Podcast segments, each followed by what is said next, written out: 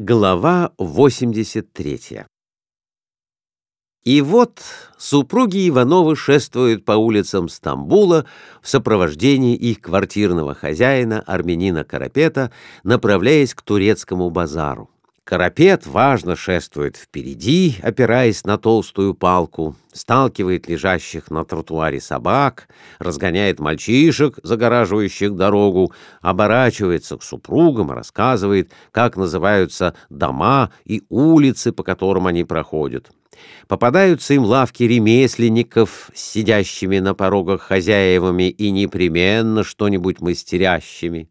Вот портной в серебряных очках на носу и с головой повязанной по лбу фески тряпицей, сидит, поджав ноги на коврике и шьет суконные синие шаровары. Два-три тоже шьющих черноглазых турчонка сзади его. Вот кузнец или слесарь точит топор наточили, а в глубине лавки виднеется маленький горн с тлеющими в нем угольями, на дверях висят заржавленные клинки сабель, ятаганов без рукояток, засовы для дверей, замки и еще подальше войлочных дел мастер. Его прилавок поставлен совсем в дверях, и на нем он расправляет красные фески, вздетые на металлические колодки. «Вот фески продают!» — воскликнул Николай Иванович. «Надо мне купить одну на память». — сказал он Карапету, останавливаясь около лавки. — Карапет Аветыч, пожалуйста, сторгуй. — Можно, — отвечает армянин. — Тут сам мастер сам и продает, а потому дорого не возьмет. Снимай шапку, дюша мой Фензи, Турок-фесочник инстинктивно понял, что для Эфендима требуется, и прежде чем Николай Иванович снял с себя барашковую скуфейку, вынул уже из-под прилавка кордонку и стал выкидывать из нее фески. Карапет щупал их доброту и плохие откидывал. Николай Иванович стал примерять отобранные. Карапет поправлял их на его голове, надвигая на затылок, и говорил — вот как богатый Эфензим феска носить должен. А на лоб феска, так это значит, что у Эфензим долги много. Гляди на нас, душа мой, гляди в мои глазы. Хорошо, совсем, Николай, бей, выглядишь.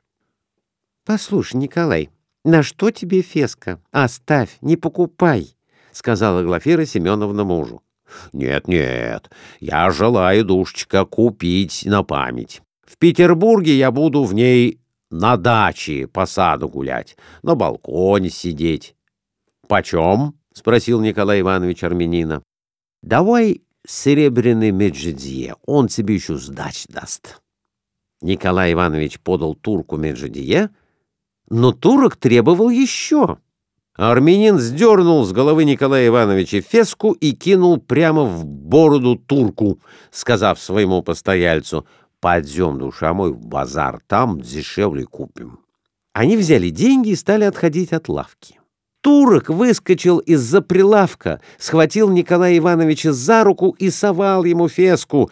Но оказалось, что турок соглашается отдать феску за Меджедие, а армянин требует с Меджидия сдачи два пиастра, вследствие чего армянин вырвал из рук Николая Ивановича феску и опять кинул ее турку в бороду. Они сделали уже несколько шагов от лавки, но турок нагнал их, вручил снова феску и при ней серебряный пиастр. Карапет стоял на своем и требовал не один, а два пиастра сдачи, но Николай Иванович сунул турку Меджидье, и феска была куплена. Карапет, Глаша, я надену теперь феску на голову, да так и пойду на базар, а шапку спрячь в карман, — сказал Николай Иванович. — Ведь можно, Карапет Аветыч? — А чего нельзя, душа мой? — отвечал армянин. Иди, иди, первый почет тебе будет. И он надел на своего постояльца феску. Николай, полно тебе дурака-то ломать. Ну тебе не стыдно, словно маленький, протестовала Глафира Семеновна, но муж так и остался в феске. Они продолжали путь. По дороге попалось старое турецкое кладбище с полуразвалившуюся каменной оградой, кладбище, каких в Стамбуле много. Из-за ограды выглядывали две закутанные турчанки со смеющимися молодыми глазами.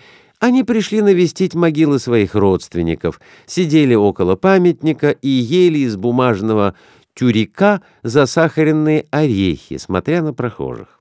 «Смотри-ка, как стреляют глазами в прохожих! Не хуже наших барышень!» — указал жене Николай Иванович. Для турецкой дамы только одна прогулка и есть, душа мой, что на кладбище. Никакого другой гуляния нет, — заметил Карапет. Нет, я к тому, что кокетки — первый сорт. Они нам и свое лицо показали бы, душа мой, но на нас с тобой фески они думают, что мы мусульман. А не будь на нас фески, они сдернули бы вуали и показали бы лицо. Вот смотри, какая душка-турчанка. Но вот и знаменитый Константинопольский турецкий базар. Супруги Ивановы очутились на нем как-то незаметно. Они перешли из узкой некрытой улицы с лавками направо и налево и торговцами-разносчиками, продающими с рук разную ветошь, в крытую улицу со сводами.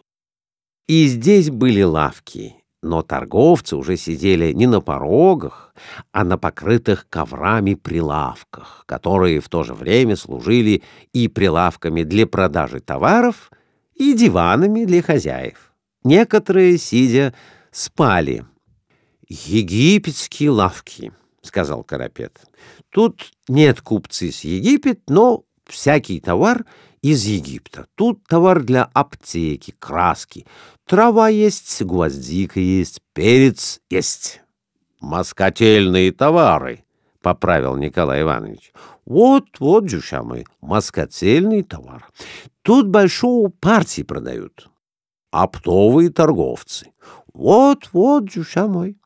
Воздух был удушливый, пахло мятой, серой и эфирными маслами. Карапет Оведович, мне непременно нужно купить турецкие туфли, шитые золотом и без затков. Такие туфли, какие турчанки носят, — заявила Глафира Семеновна. Турчанки, дюша мой, мадам, теперь носят туфли на французские каблуки и самый модный фасон, — отвечал тот. — Да что вы! Но ведь можно же все-таки найти настоящие шитые турецкие туфли. Совсем, барыня-сударыня, этот турчанский манер у турчанской дамы из моды вышел. Но мы будем искать. Это дальше, в другие ряды, а здесь нет. — Пошли фруктовые и зеленые ряды. Лавки были мельче и уже. Груды апельсинов, яблок, груш, бананов, ананасов выглядывали из лавок и ловчонок. На порогах стояли открытые мешки и ящики с миндалем, орехами, фисташками. Над дверями висели гирляндами связки луку, чесноку, баклажанов и томатов. Карапет указал на все это и торжественно сказал — наш товар. Здесь и мы, душа мой, покупаем для своей лавка. Большущего базар. Ну, это что? Такие-то ряды и у нас в Петербурге на Сенной площади есть, — сделал гримасу Николай Иванович. А ты покажи, где ковры продаются. Я ковер купить хочу. Нельзя же из Константинополя уехать без турецкого ковра. «Ковры, душа мой, дальше», — отвечал армянин. «Ты знаешь, душа мой, что такое турецкий базар в Стамбуле? По турецкий базар надо ходить целый день, с утра и до ночи, и все равно, душа мой, все не обходишь. Вот что турецкий базар. Ну, идем ковер покупать». Он свернул в сторону и потащил супругов по целому лабиринту узких рядов, где торговали стеклянной, фарфоровой и медной посудой. На порогах лавок стояли продавцы и зазывали покупателей, даже хватая за руки.